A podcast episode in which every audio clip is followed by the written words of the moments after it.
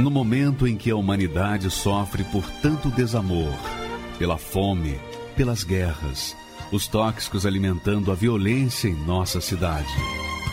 Esta emissora traz até você momentos de amor, paz e alegria, através de um programa feito com carinho para o seu coração.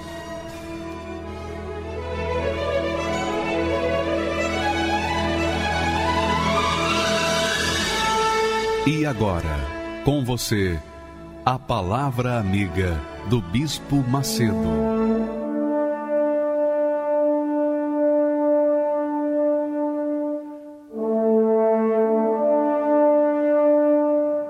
Olá, meus amigos, que Deus abençoe a todos que creem em nome do Senhor Jesus. E por falar em crer, eu quero falar para vocês o grande segredo da crença. Você sabe que a fé, a fé tem seus segredos e mistérios. Então, quando você não usa inteligência aliada, conjugada com a sua fé, então você não descobre os segredos e mistérios da fé. E, consequentemente, você se torna um fanático. Fanático é a pessoa que usa a fé sem usar o raciocínio, sem usar a razão, sem usar a inteligência. E nós vamos mostrar aqui um exemplo claro de fé inteligente e que você tem a opção para escolher se você segue a fé inteligente ou segue essa fé emotiva, porque quantas pessoas nos assistem nesse momento e dizem, poxa, eu creio em Deus, como é que me aconteceu esse desastre? Eu creio em Deus, por que, que o chão debaixo dos meus pés se abriu. Eu creio em Deus, por que, que eu estou nessa depressão? Eu creio em Deus, porque a pessoa que eu cria, que eu amava e que cria em Deus junto comigo, ela se matou com depressão. Por que isso? Por que, que uma pessoa crê num Deus tão grande, tão poderoso, infinito, que nada é impossível para ele, e mesmo assim vive uma vida tão mesquinha, tão para baixo? Por quê? Porque justamente as pessoas creem em Deus à maneira delas. Elas creem em Deus segundo os princípios religiosos que elas abraçam. Então, o católico abraça a religião católica, então segue os princípios da Igreja Católica. O evangélico diz que crê em Jesus, diz que crê na Bíblia, mas segue a palavra do coração, o sentimento do coração, então não dá certo também. O Seixonoe, o hinduísmo, o muçulmano, o judeu, todos têm crença em Deus, todos creem em Deus. Agora, a diferença é que não há um retorno da parte de Deus para com as pessoas religiosas. E é por isso que existem que nascem os ateus. Os ateus dizem assim: Poxa, eu criei em Deus toda a minha vida, não aconteceu nada, só vi miséria, desgraça nessa vida, eu não vou mais crer nesse Deus.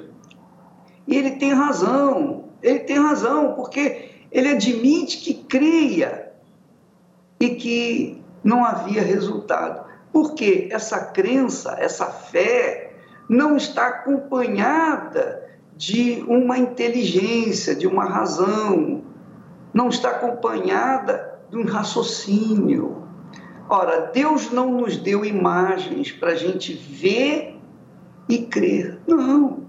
Deus nos deu a palavra dele para que a gente creia sem ver. Você sabe que quem quer ver para crer jamais vai ver. Mas quem crê sem ver, vai ver. Então, quando a pessoa crê na palavra de Deus, então ela crê naquilo que está escrito e ela demanda com Deus, ela cobra de Deus aquilo que está escrito. Isso se chama fé inteligente, fé racional, porque a pessoa pesa, raciocina, coloca na balança e então decide a sua vida. Ora, minha amiga, veja só se não é isso que eu estou falando. Veja só. Presta atenção, olha o que, que Jesus falou com respeito à construção de uma torre.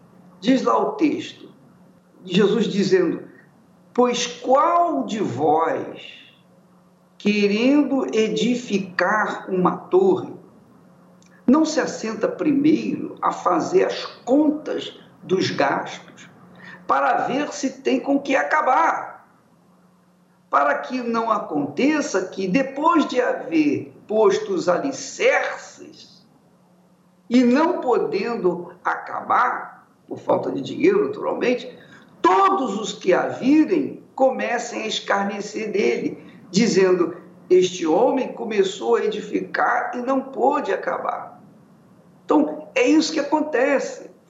Muitas pessoas abraçam a fé em Jesus, se lançam na base do oba-oba, na base da carne, na base do samba. Ó, oh, tá aqui minha vida, tá aqui. Ó, oh, Jesus, eu, eu entrego a minha vida no teu altar e tal mas é tudo da boca para fora. Quando sai da igreja, elas vão cair na gandalha, elas vão cair no samba, elas vão cair na avenida, elas vão dançar, vão vestir as suas fantasias.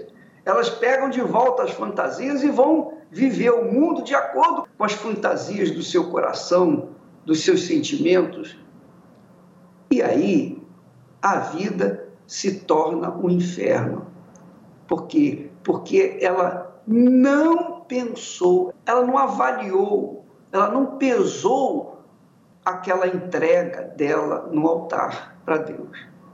Ela simplesmente se lançou. Ah, eu aceito Jesus como meu Senhor, meu Salvador, batizou nas águas. Há pessoas que batizam até três, quatro, cinco vezes, dez vezes. Por quê? Porque elas aceitam Jesus no oba-oba, na base da fé emotiva, da sensação da música. Toca uma música bonita, ela chora. Ela chora copiosamente e pensa que esse chorar é a presença de Deus, quando não tem nada a ver uma coisa com a outra.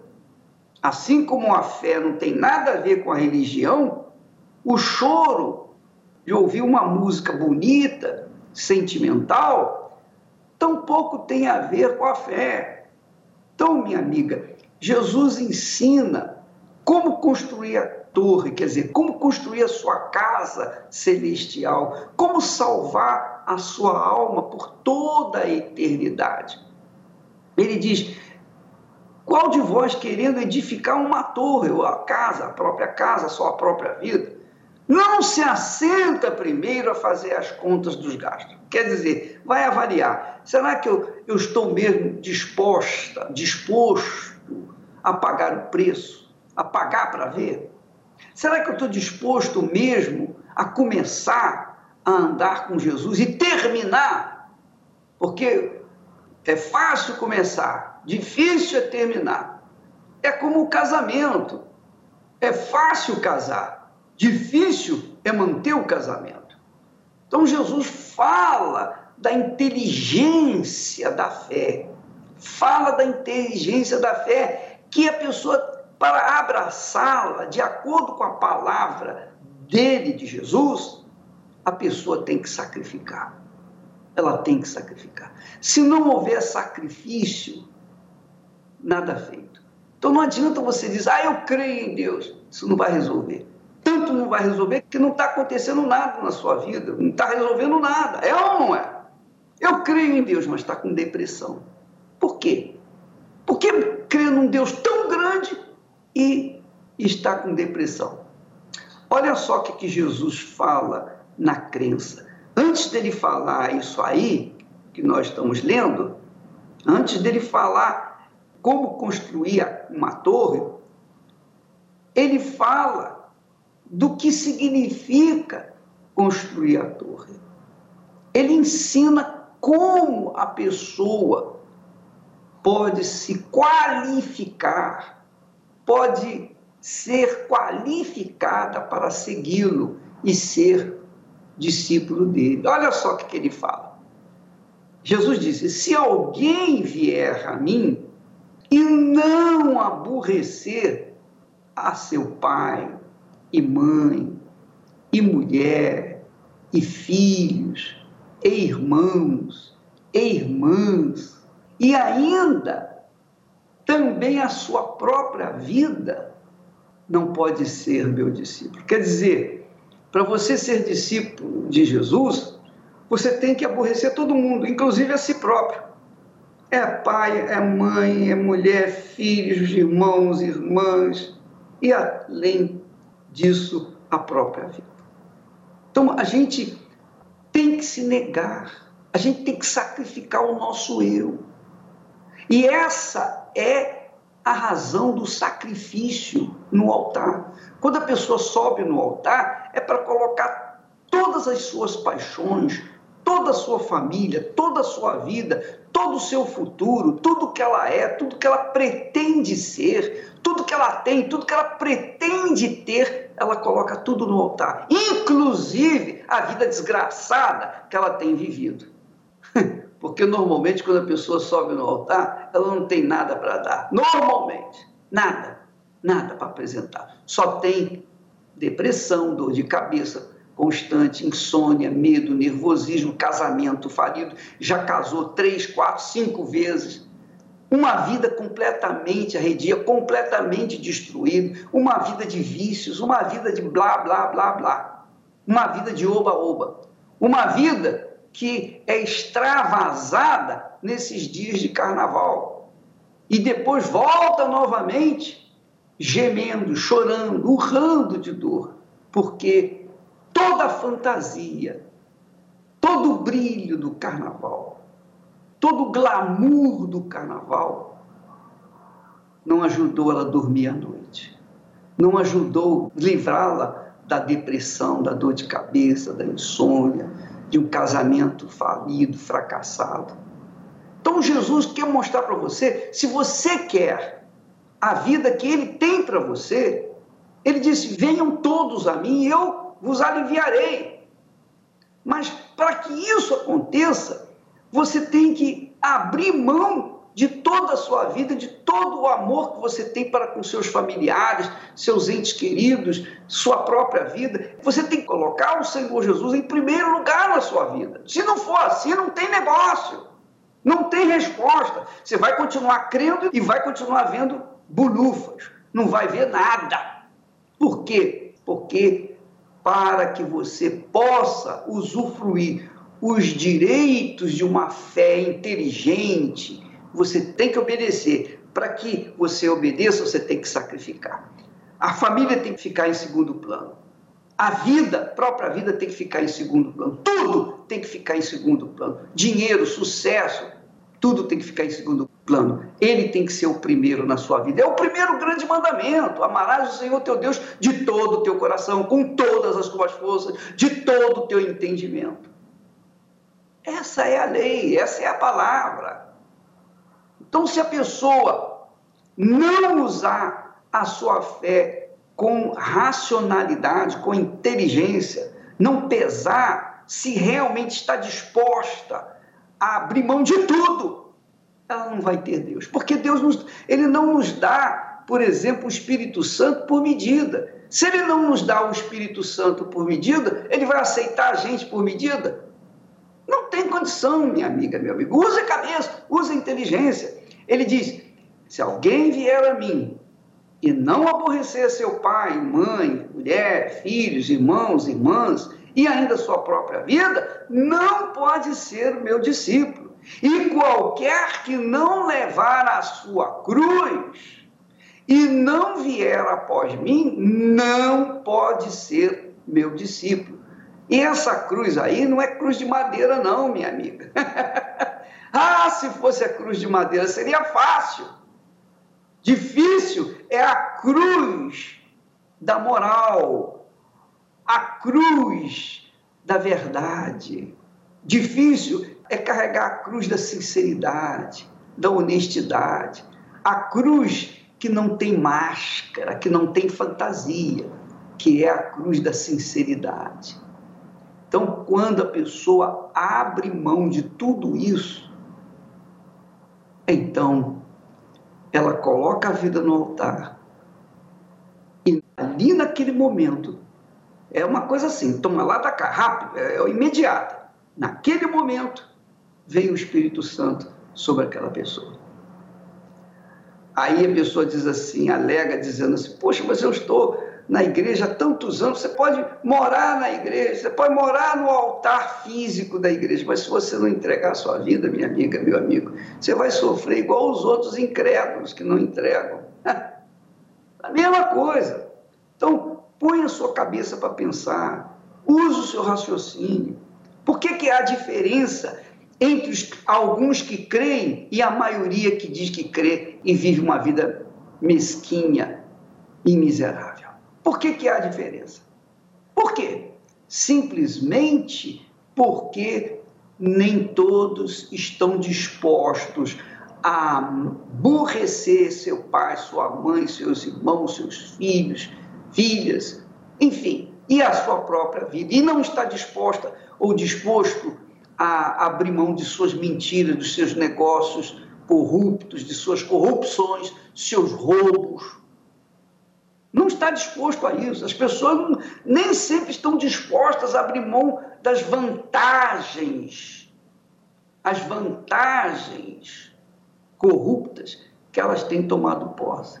Por isso, vive uma vida desgraçada. Pode ter dinheiro, pode ter todo o dinheiro do mundo, mas vive aí cheio de depressão, insônia, medo, nervosismo, dor no peito, vazio dentro do coração. Tudo isso. Pode ter dinheiro, dinheiro não compra, dinheiro não cura depressão, dinheiro não traz paz, dinheiro não traz a felicidade, dinheiro não traz família, não faz você ter uma família unida, harmoniosa, abençoada. Dinheiro dá conforto, dá o conforto material, mas quando a pessoa, quando a pessoa morre, não tem mais conforto. Não tem mais conforto. Agora, quando a pessoa abre mão da sua vida e coloca no altar de Deus e diz: Ó oh, meu Deus, com toda sinceridade, eu já cansei de ser eu, eu não quero mais ser eu. Eu quero entregar a minha vida para ti. Eu estou disposto a abrir mão de tudo por tudo. Quer dizer, de tudo que eu tenho por tudo que o Senhor tem ela coloca tudo no altar. E então, do altar, vem o tudo de Deus, que é o Espírito Santo. Aí, quando a pessoa recebe o Espírito Santo, é só alegria, é só folia, folia da alma. Você vê, as pessoas estão dançando, pulando, se entregando à farra do carnaval.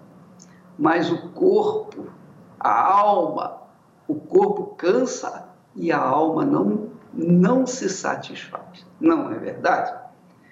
Mas isso aconteceu e tem acontecido com muitas pessoas, muitas pessoas que têm juízo, que colocam ou têm colocado a palavra de Deus em primeiro lugar na sua vida. Elas têm priorizado o Senhor Jesus na sua vida. E ainda que sejam expulsas de casa, ainda que não sejam compreendidas pelo pai, pela mulher, pelo marido, pelos filhos, pelos irmãos, ou pelos amigos, ou por quem quer que seja, pela sociedade, ela se mantém ali firme e forte. e eu sou prova disso. Eu tenho sido prova disso. Graças a Deus. Então, minha amiga, meu amigo, nós temos aí um exemplo bacana, maravilhoso, de uma pessoa que usou a inteligência, porque somente recebe o Espírito de Deus as pessoas que são inteligentes e têm fé para sacrificar suas vidas. E é o caso dessa senhora. Vamos assistir o, o testemunho dela. Meu nome é Geni, eu sou de São Bernardo do Campo, estado de São Paulo. Aos três anos, meu pai me ofereceu as entidades eu trabalhei 12 anos na magia negra. Eu fazia muitos trabalhos pesados nas matas, nas cachoeiras, nas encruzilhadas, aonde as entidades pediam para aquele trabalho ser arriado, ali eu estava. Eu não media esforços de maneira nenhuma. Eu me entreguei totalmente ali às entidades. Período do carnaval, assim, em fevereiro, os terreiros eles são fechados. Então, o povo de rua, que são as entidades, então eles são soltos. Para o quê? Trabalhar na vida de um casal, porque tem mulher que tem marido até sexta-feira, depois já não tem mais porque ele vira a cabeça para ele se relacionar com outra mulher, se relacionar com outro homem também. É devido a esses rituais do carnaval. Porque o portal das trevas estão aberto, então muitas mortes acontecem sim, e mortes trágicas e muito violentas também vida sentimental também, casamentos se acabam. É para detonar mesmo, para acabar mesmo com a vida da pessoa. Porém, com o decorrer do tempo, numa gestação minha, que eu me relacionei com uma pessoa, é, essa criança, ela nasceu e as entidades mirins pediram para que eu desse ela. E assim eu fiz. Porém, essa criança ela viveu só um mês e vinte dias. E a minha mãe de santo chegou e falou: Geni, o corpo da Aline vai ter que descer sepultura às três horas da tarde. Por quê? Todas as entidades mirins já vão estar ali para receber ela. Só que tem um porém. À meia-noite, todos nós vamos ter que entrar no cemitério, fazer uma obrigação que é amputar a perna direita dela, como uma obrigação total as entidades mirins. E assim eu fiz. Eu fui no cemitério, eu não me esforços, nada, porque ali eu me entregava mesmo às entidades. Então nada me impedia, nada. E assim foi feito esse ritual à meia-noite dentro do cemitério. A minha vida sentimental, a minha vida financeira era totalmente destruída. Eu vivia de altos e baixos ali nada dava certo. Dentro de casa era brigas constantes. A minha mãe tomava sete litros de vinho seco por dia. Era brigas com faca, é, brigas é, verbais também, muitas brigas violentas. Até que uma pessoa é, me convidou, fez um convite. Ela falou: Olha, Geni, eu servi as entidades e eu estou indo na igreja, a minha vida mudou. A sua também pode mudar. Eu falei assim: minha vida mudar eu indo na igreja? Ela falou sim. Ela me fez o convite e assim eu fui. Só que eu fui numa sexta-feira que ela me levou. Quando eu cheguei na igreja, eu vi aquelas entidades de joelho. Eu falei: não, aquele pastor não pode fazer aquilo com aquelas com, com eles, porque eu, eu sirvo a eles como eles de joelho. Aí que foi cair a real eu vi, nossa, como eles são fracos mesmo. Olha eles ali de joelho, obedecendo o que o pastor está falando. Cheguei até a minha mãe de encosto e falei: a partir de hoje, eu não sirvo mais as entidades. Ela falou: como você não vai servir? Você vai ver o que vai acontecer na, na sua vida. Eles me ameaçaram ainda. Então teve essa decisão, peguei todas as minhas coisas, as roupas, as imagens. Essa decisão foi minha, ninguém me forçou a nada. Fui eu mesmo. E a partir do momento que eu tomei essa decisão, eu fui vendo a minha vida mudar aos poucos. A transformação na minha vida eu me batizei nas águas porque eu queria ter uma nova vida com Deus. E a partir desse momento que eu me batizei, que, que houve essa minha entrega, essa minha decisão, com o passar do tempo, o maior bem na minha vida foi o batismo com o Espírito Santo. A partir do momento que eu tive o batismo com o Espírito Santo, a minha vida ela mudou. Eu me lembro foi transformado, foi numa quarta-feira ainda, na reunião, quando era sete e meia à noite. Eu me lembro eu ali buscando de todo o meu coração. Eu recebi o batismo com o Espírito Santo.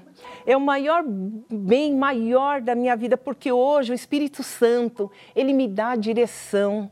Eu não sou mais aquela pessoa nervosa tudo que eu faço, eu, eu, peço ao Espírito Santo já me dá a direção de como eu até conversar com os meus filhos também, até com uma pessoa que vem me procurar na igreja também. Então, hoje, o meu bem maior, a minha maior alegria é o Espírito Santo, é ter Ele em mim. Foi uma paz, porque quando a pessoa ela toma uma decisão na vida dela, dela largar tudo, tudo mesmo, mas de coração. Ela quer se entregar, ela quer Deus na vida dela, ela quer a mudança na vida dela. Então o Espírito Santo, ele vem sobre a pessoa. Hoje eu tenho desejo de ganhar almas, de ajudar essas pessoas que estão do outro lado negro, como o dia eu servi, elas chegarem também até mim e eu ajudar essas pessoas. Hoje a minha vida ela está totalmente transformada, mudada. A pessoa hoje pode fazer o trabalho que for, pode ser carnaval, pode ser final de ano, nada disso. Por quê? Porque eu tenho o Espírito Santo, a blindagem dele dentro de mim. Nossa, a importância do Espírito Santo na minha vida é tudo, é o meu bem maior. Pois é, você vê, a dona Geni era mãe de santo, era mãe de santo, trabalhava, servia os santos. Quando ela caiu na real, viu que aqueles santos que ela servia andavam de joelhos na Igreja Universal do Reino de Deus, ela falou: ih, caiu a ficha. O que, que eu fiz esses anos? Quantos anos ela perdeu servindo as entidades que na Igreja Universal ficam de joelhos? Ora, ela imediatamente deixou, abandonou a, a bruxaria e se agarrou ao Senhor Jesus e se entregou de corpo, alma e espírito. Foi o que Jesus falou se alguém vem a mim e não aborrecer seu pai, sua mãe, mulher, filhos, irmãos, irmãs, e ainda sua própria vida, quer dizer, aborrecer a família inteira, além de, da sua própria vida. Se não aborrecer, não pode ser meu discípulo. É claro que a gente, para seguir a luz, a gente tem que abandonar as trevas. Para a gente seguir o bem, a gente tem que abandonar o mal. Não tenho dúvida disso. Você tem dúvida disso? Claro, é 100%. Se você quer ser cheia de luz, você tem que abandonar as trevas. Você tem que sair das trevas. E aí sim, quando você sai das trevas e se entrega para o Senhor Jesus, aí o Espírito dele vem fazer morada dentro de você e aí é só alegria. É só alegria. Essa é a palavra para você, minha amiga, meu amigo, que crê num Deus grande, crê num Deus da Bíblia, crê no Deus de Abraão, de Isaac, de Israel, mas não entregou sua vida, ela vai continuar sendo mesquinha e miserável. Você diz que crê, você está na igreja, diz que crê, mas lá fora você é outra pessoa? Uh -uh. Deus conhece quando a gente se entrega de fato e de verdade. Quando há entrega total a vida, a casamento, a lua de mel. e a lua de mel é receber o Espírito Santo dentro de nós. E é isso que ele quer fazer na sua vida. Graças a Deus. Refletindo sobre a minha vida, vi quanta coisa errada pratiquei foram marcas tão profundas que deixei em muitos corações, então chorei. Com lágrimas nos olhos, me desesperei. O fim da minha vida quase provoquei, mas Jesus não deixou de perdoar. Me mostrou que meus pecados levou sobre si. Ele disse: Vinde a mim. Ele disse: Vinde a mim, pecador.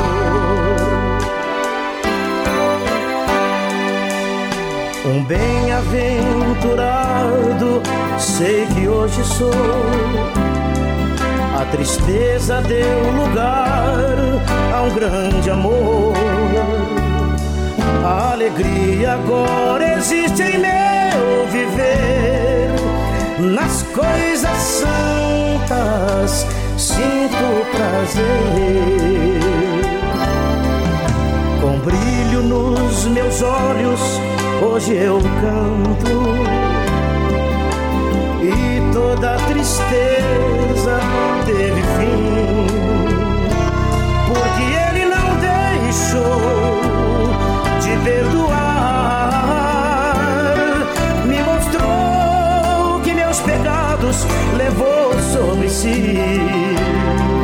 Ele disse: Vinde a mim. Ele disse: Vinde a mim. Ele disse: Vinde a mim pecador. Mas Jesus não deixou de perdoar. Me mostrou que meus pecados levou sobre si. Ele disse: Vinde a mim.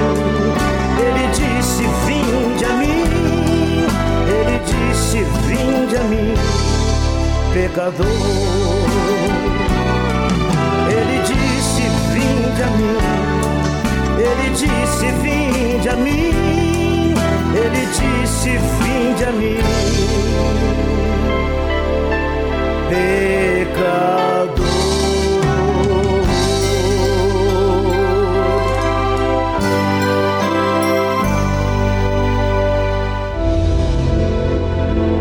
Estamos vivendo o jejum do Espírito Santo sete dias nos dedicando inteiramente na comunhão mais íntima com Deus. Em um período onde pessoas se afogam nas ilusões e falso prazer que este mundo oferece. Enquanto isso, os sedentos pelo Espírito Santo estarão com todas as suas forças buscando o fortalecimento da sua alma. Certamente você sairá deste jejum renovado e cheio da presença de Deus. Participe do jejum do Espírito Santo. Procure hoje o Templo de Salomão ou uma universal para mais informações de como participar. Meu nome é Shirley Souza, eu tenho 55 anos. Eu vim de uma família espírita, Aí, a partir dos 19 anos, eu tive que servir as entidades. Eu comecei a beber, de segunda a segunda eu bebia. Fumava três maços de cigarro por dia. E nisso eu fui emagrecendo, ficava a noite toda acordada, escola de samba, entendeu? Tirava três ou quatro dias da semana para estar tá em, em escola de samba. E gastava dinheiro com fantasias, porque eu achava que ali eu estava feliz eu ia ser feliz. Curtindo mesmo a noite, né, achando que aquilo era felicidade, para poder preencher esse vazio. Porque eu tinha um vazio, eu queria ter minhas amizades, eu queria ter um, um, um amor na minha vida, entendeu? E isso eu procurava na, nas épocas de festa, quando estava todo mundo junto, quando estava todo mundo unido. Eu achava que ali eu estava preenchendo a minha vida. Era passista, eu pagava uma fantasia que era desde agosto, a gente já começava em agosto pagando a fantasia. Para quê? Para ter aquele. Uma fantasia era cara. Né? Quanto menos roupa, mais cara a fantasia era. E eu pagava aquilo com maior satisfação. Porque eu achava que vai chegar fevereiro, vai chegar o carnaval e eu vou arrasar na avenida e vai ser tudo certo, tudo perfeito. E gastava o quanto tinha que gastar para poder ter aquela fantasia, para poder estar tá no, no, num ambiente que eu, que eu gostava. Quando chegava essa, esse final, que no caso que se diz quarta-feira de cinza, que chegava eu com eu mesmo, aí me vinha o vazio. Que eu deitava no travesseiro, muitas das vezes é, alcoolizada, ali é que eu via que era um vazio. Ali é que eu que eu vi o que, que eu queria, o que estava faltando, se eu tinha amizade, se eu tinha aquele samba todo. E por que que quando eu cheguei em casa, eu fiquei sozinha, me senti só. Tendo muita gente ao meu redor, mas eu me sentia sozinha, vazia. E nada me completava. Muitas vezes eu ligava a televisão e ligando a televisão para ver se o sono vinha, que muitas das vezes não vinha, foi aonde que eu vi o programa da Igreja Universal. E ali o pastor parecia que estava falando comigo, porque ele sempre falava: você que está aí precisando de se sentindo só, precisando de alguma uma pessoa, uma palavra, entendeu? E foi aí que eu, eu tudo que o pastor falava parecia que estava falando para mim, que eu tinha que tinha alguém que estava ali querendo me ajudar, alguém que estava ali para mim que a minha alma não, não, não era aquilo que eu pensava, que eu não era aquele lixo que eu pensava que eu era. Eu não era aquilo. Eles estavam dispostos a me ajudar. E eu vendo aquilo, eu achei, gente, eu tenho que ir nesse lugar. Eu cheguei é, vendo que tinha uma luz no fundo do poço, vendo que eu podia ser uma pessoa melhor. Eu podia deixar aquela vida de bebida, de samba, de cigarro, de noitada, de amigos, falsos amigos. E foi aonde que eu vim na sessão do, de sexta-feira. Sessão de sexta-feira, que era a sessão de descarrego. Comecei a me libertar, porque eu me lembro, eu me lembro que esse foi o melhor dia da minha vida, que eu entrei na, na, na igreja, vinha em novembro, fiquei dezembro, janeiro e no fevereiro, que foi o carnaval, vi que o Espírito Santo ele tinha me libertado justamente numa época que eu achava que aquilo ali para mim era tudo. Justo no carnaval, que eu achava que eu nunca ia me libertar, que era a época que numa sexta-feira de carnaval, que era o começo de tudo. Né? Então ainda tinha o sábado, domingo, a segunda, a terça, a quarta, e justo na sexta-feira que eu fui liberta. Após isso, eu continuei vindo na igreja. E numa reunião eu pedi, meu Deus, o Senhor já me deu demonstração que o Senhor está comigo, que o Senhor é comigo. Eu deixei a cerveja, eu deixei o carnaval, eu enojei, mas eu quero sentir a Sua presença, Senhor. E foi numa reunião dessas que eu fui batizada com o Espírito Santo. Foi a paz que me veio dentro, que, que eu achei que ali eu podia tudo é a força que Deus me deu para poder estar. Tá. Hoje em dia eu não perco por uma garrafa de cerveja, eu não perco por um cigarro, eu me sinto muito mais forte, eu estou forte. E graças ao Espírito Santo na minha vida, porque pelo que eu sinto hoje em dia, eu não trocaria um só minuto por o que, eu, que Deus fez por, comigo hoje. Essa alegria de estar na, na presença de Deus, eu jamais, meu Deus, eu jamais ia imaginar que no tempo que eu estava me perdendo na rua com bebida, entendeu? Eu teria essa paz. E Deus fez ver que eu tinha essa chance. Ele me renovou. Eu estou nova, entendeu? E sinto que todo mundo pode ter esse espírito, gente. É só a gente ter fé, a gente acreditar, porque Deus, Ele está aqui para nos ajudar. Eu posso estar só em carne, mas eu tô em espírito, eu tô com Jesus, eu tô com o Espírito Santo. Hoje na minha casa, eu, eu, me dou bem com as minhas filhas, entendeu? Eu tenho meu trabalho, que graças a Deus, eu tenho certeza que foi o Espírito Santo que me deu. Minha vida sentimental, minha vida familiar, a minha casa, e tudo foi preenchido pelo Espírito Santo. E hoje sim, eu sou feliz.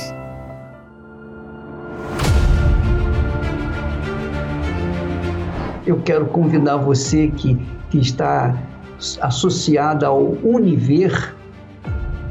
Então, neste sábado, e a partir deste sábado, todos os sábados, nós vamos dar um curso sobre o Espírito Santo. Eu estarei pessoalmente dirigindo esse curso sobre o Espírito Santo, para levar as pessoas ao entendimento da obra que o Espírito Santo faz. Não só dos seus dons, mas dos seus frutos. Através do Univer, você pode participar da nossa reunião especial para os interessados em aprender e receber o Espírito Santo. Neste sábado, às 8 horas de Brasília, e você é convidado. Você tem que entrar no site da Univer e ver como é que faz lá para se tornar sócio, tá bom?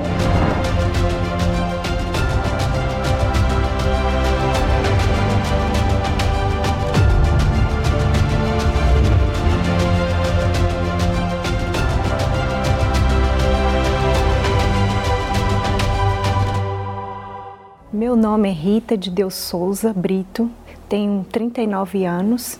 Perdi minha mãe muito cedo, tinha 3 anos de idade.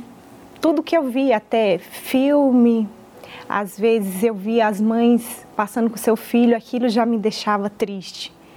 Então, nisso eu fui crescendo com essa dor, com essa ausência dela, por causa disso, porque eu não tinha atenção, não tinha amor, meu pai nunca dava abraço, eu não sei o que é abraço de um pai. Foi aí onde que eu comecei a ter pesadelos, muitos pesadelos. Aí eu começava a ter ataques dentro de sala de aula, nem trabalhar, porque eu chegava no trabalho só ficava chorando o tempo todo, vontade de jogar, porque eu trabalhava num prédio. Eu não tinha vontade mais de viver, porque é uma dor triste, uma dor assim insuportável. E nisso foi onde que eu vim conhecer um rapaz e onde que eu pensei que, que tudo isso ia acabar porque ele mostrava uma pessoa maravilhosa, carinhosa, prestativa, né? Então acreditei. De repente começou ele se esfriar, não querer mais me procurar, eu que ia atrás dele. Então aquilo de uma hora para outra ele pediu um tempo. Era uma dor tão grande que eu sentia dentro de mim que nem a dor da carne, porque a dor da carne você passa, toma um remédio, a dor passa. E, e a dor da alma não. Uma dor muito grande. E na época eu odiava a igreja. Qualquer igreja que era evangélica, odiava.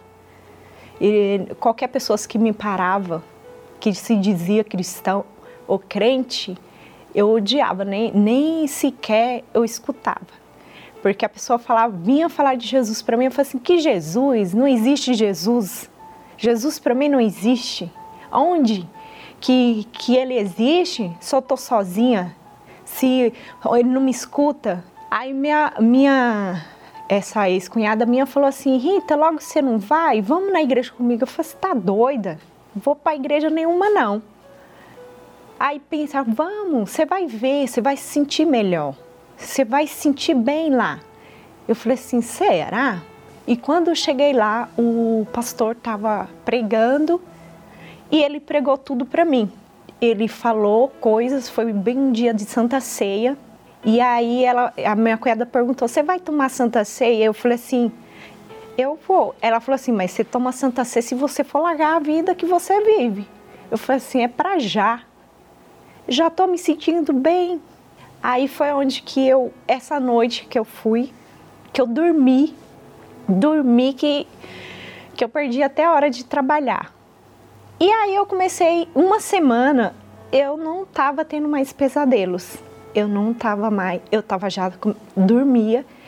E aí aquele, aquela vontade de ir para a igreja todos os dias, foi onde que a gente começou a buscar a presença de Deus, buscar, e foi onde que um obreiro que ele era, era do grupo da evangelização, ele colocou a mão na minha cabeça e determinou, né, que o Espírito Santo descesse naquele momento. Parece assim que uma coisa extraordinária, sobrenatural, só para quem já já teve nessa experiência sabe como que é. Uma coisa tão é, sobrenatural, uma alegria, aquele um amor tão grande de falar, da vontade de gritar, falar para as pessoas o quanto Jesus ele está vivo, o quanto Jesus ele quer mudar. É como se a gente tivesse aquela uma vontade tão grande de entrar dentro da pessoa, se pudéssemos, aquela vontade transbordasse e, e ai meu Deus, se eu pudesse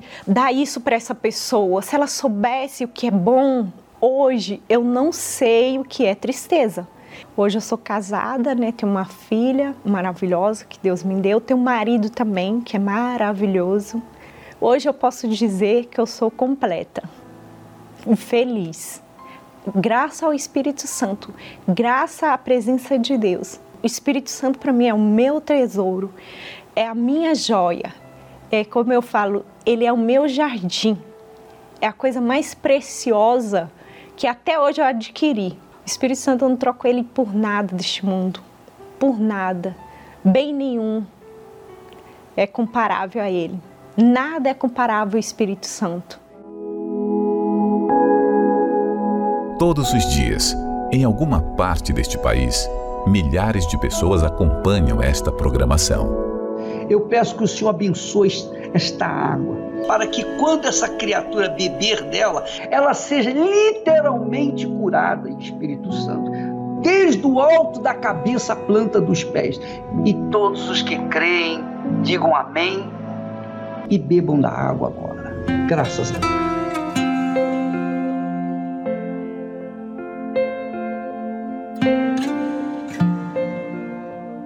Seja em um palácio ou em um barraco, há sempre alguém gritando por socorro.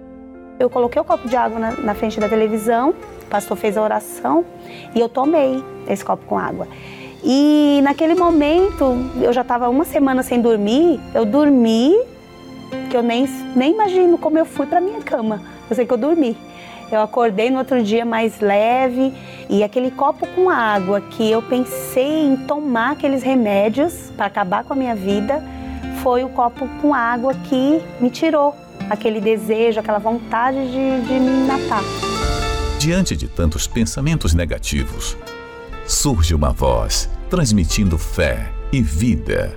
Mesmo você que sintonizou aparentemente por acaso, não foi acaso Deus preparou esse momento para você porque Ele tem visto a sua situação. Ele está estendendo a mão para você. Você pode vencer esse câncer, você pode vencer qualquer problema. E nós estamos aqui para ajudar você nessa madrugada. Isso é apenas um sinalzinho do que Deus quer fazer e vai fazer na sua vida. Faça da dificuldade uma oportunidade para mudar de vida. Precisamos da sua ajuda para que, através dessas antenas, cheguemos a tempo de salvar mais uma vida. Agora mesmo desista, abaixe a arma. Eu tenho certeza que você está sendo tocado agora pelo Deus que eu sirvo, de que a vida que você pensava não ter mais sentido, valor, ela pode ser uma vida diferente. Seja um proclamador do telhado. Doe pelo Banco Bradesco, agência 3396, dígito 0. Conta corrente 15250, dígito 1 pelo Banco do Brasil, agência 1911, dígito 9, conta corrente 206 577, dígito 0. Se preferir, doe através do site universal.org/doar, pelo aplicativo da Universal no seu smartphone ou tablet, ou faça sua doação diretamente em uma Universal. Que Deus abençoe a todos os que nos assistem, desde agora e para todos sempre. Até lá. Elevo os meus olhos para os montes, de onde me virá o socorro. O meu socorro vem do meu Senhor criou os céus e a terra. Não deixará que o teu pé vacile. O Senhor é quem te guarda.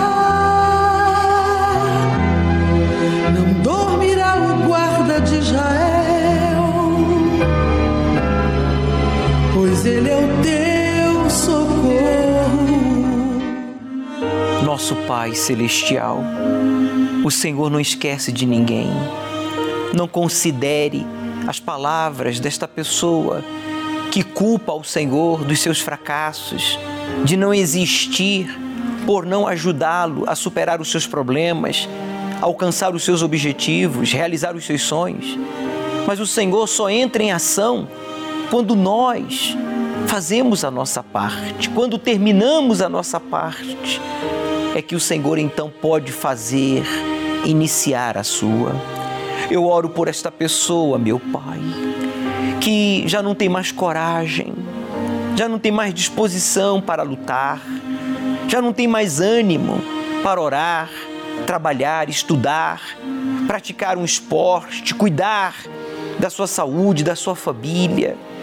Essa pessoa que, diante das decepções que sofreu, nessas sete primeiras semanas do ano, já se rendeu, está desanimado, está sem coragem, essa é a palavra, está acovardado, está acovardada diante dos desafios. Meu Deus, usa esta água para que através desta oração, esse medo, essa falta de coragem saia e esta pessoa creia em si mesma, creia nos seus sonhos, creia em Ti, ó Pai, e seja livre da depressão, livre do vício, livre do medo, da covardia que o impediu de tomar decisões acertadas, de ter reações positivas. Levante, amigo, amigo, o copo com água, pois eu declaro esta água consagrada por Jesus, que morreu e ressuscitou e marcou um encontro com você aí agora em casa, no presídio, no hospital, esteja você em um barraco ou em uma mansão, seja você famoso ou anônimo, todos somos importantes para Deus. E esta água está consagrada pelo Espírito Santo. Beba e receba agora a resposta de Deus à nossa oração. Coloque as suas mãos sobre o seu coração, se possível, e repreenda agora esse sentimento de medo, de covardia, de dúvida, de malícia, de orgulho, de preconceito. E diga aí agora: eu não aceito mais ser manipulado pelos sentimentos, seja ele de covardia, de violência, de hipocrisia, de acomodação Diga: Eu não aceito mais ser vítima desse encosto causador do vício, da doença, da depressão. Diga: Em o nome de Jesus, retire as mãos com violência e diga: Saia! E não volte nunca mais. Respire profundo. Receba a sua libertação, a sua cura receba a força de Deus, pois meu Pai, eu entrego a todos em tuas mãos. Entregue, amigo, amiga, a sua vida e agradeça a Ele pelo livramento, pois Ele ouviu e respondeu a nossa oração. Perceba uma paz enchendo o seu coração, pois você já não está só e você que crê, diga amém. Graças a Deus, graças a Deus que ele ressuscitou dentre os mortos, está vivo. O Senhor Jesus, ele ascendeu aos céus, mas ele disse: Não vos deixarei órfãos, enviarei o Espírito Santo, o Consolador. Por isso que nós estamos na festa do Espírito Santo. Iniciamos nesta quarta-feira e estaremos até a quarta-feira da próxima semana, sete dias de jejum pelo Espírito Santo. Esse jejum consiste em abstinência de informações seculares, audiovisual, como ah, redes sociais, notícias, televisão, ah, jornais, revistas, músicas, como também abstinência de alimentos e líquidos por um determinado período de tempo, seja duas horas, três horas, cinco horas, cada um decide dentro da sua condição física. E eu queria que você, nestes sete dias, priorizasse, sobretudo, o seu batismo com o Espírito Santo. E se você já é batizado, você será renovado. Veja o que diz o texto bíblico no livro de Gênesis, capítulo 21, versículo 18, quando disse: Vamos, levante o menino e pegue-o pela mão, disse Deus à mãe. Eu farei dos seus descendentes uma grande nação. Aquela mãe colocou o filho a 100 metros mais ou menos de distância e aquela criança começou a chorar. A mãe se distanciou para não ver o filho morrer porque ela não via a saída, ela não tinha um poço, ela não tinha alimentos, ela não tinha um amparo de ninguém, ela estava literalmente desamparada por tudo e por todos, mas não por Deus. Deus viu a sinceridade daquela mãe, meu amigo, minha amiga. Ele viu que tudo que aquela mãe precisava era de uma oportunidade. Por isso Deus disse: Vamos, levante-se, dê a água para o menino, porque esse menino vai ser abençoado. Eu o abençoarei farei dele, pai, de, de, de uma nação forte, numerosa. E assim fez aquela mãe. Ela viu que ali havia um poço. Ali próximo havia um poço, mas que antes ela não conseguia ver, porque os seus olhos espirituais estavam fechados. Deus está dando para você a oportunidade de ter o livramento deste ente querido seu da morte, que está viciado, desenganado, com uma doença incurável, que está endividado, que está fracassado na sua vida sentimental. Então, afirma o texto sagrado, Deus, então Deus abriu os olhos da mãe e ela viu um poço. Ela foi, encheu o odre de água e deu para o seu filho beber. Aí está, Gênesis capítulo 21, versículo 19. Neste domingo, você vai trazer uma garrafinha com água da sua casa, ou pode trazê-la vazia mesmo, e você vai retirar, você vai obter um pouco da água aqui do poço do solo sagrado, no templo de Salomão. Esta água será um instrumento nas mãos de Deus para abrir a sua visão, para lhe dar a força, a disposição, a coragem que só o Espírito Santo pode nos proporcionar. Para que aconteça nesse mês de fevereiro o que não aconteceu em janeiro, o que não aconteceu no ano passado. Você que diz, bispo, eu estou vendo diante de mim a morte, a dívida, o desemprego, o divórcio, uma doença incurável. Mas através do Espírito Santo, meu amigo, você vai receber vida, como aquela mãe recebeu vida através daquela água, símbolo do Espírito Santo, e deu para o seu filho, que se tornou um grande guerreiro e um homem bem-sucedido, um pai de família. Não abra mão da sua felicidade, porque enquanto a vida a esperança. Avenida Celso Garcia, 605 no Brás, é o endereço do Templo de Salomão, que tem as portas abertas aqui ao público e não cobramos absolutamente nada. Traga a garrafinha para você então a obter um pouco desta água aqui do poço do solo sagrado. E não esqueça, Deus começará a parte dele quando você terminar a sua. O Senhor é quem te guarda, é a tua sombra direita. Ele guarda a tua alma, te protege contra o mal. Ele guarda a tua entrada e a tua saída, desde agora e para sempre. O Senhor é quem te guarda sombra direita. Ele guarda a tua alma, te protege contra o mal. Ele guarda a tua entrada e a tua saída, desde agora e para sempre.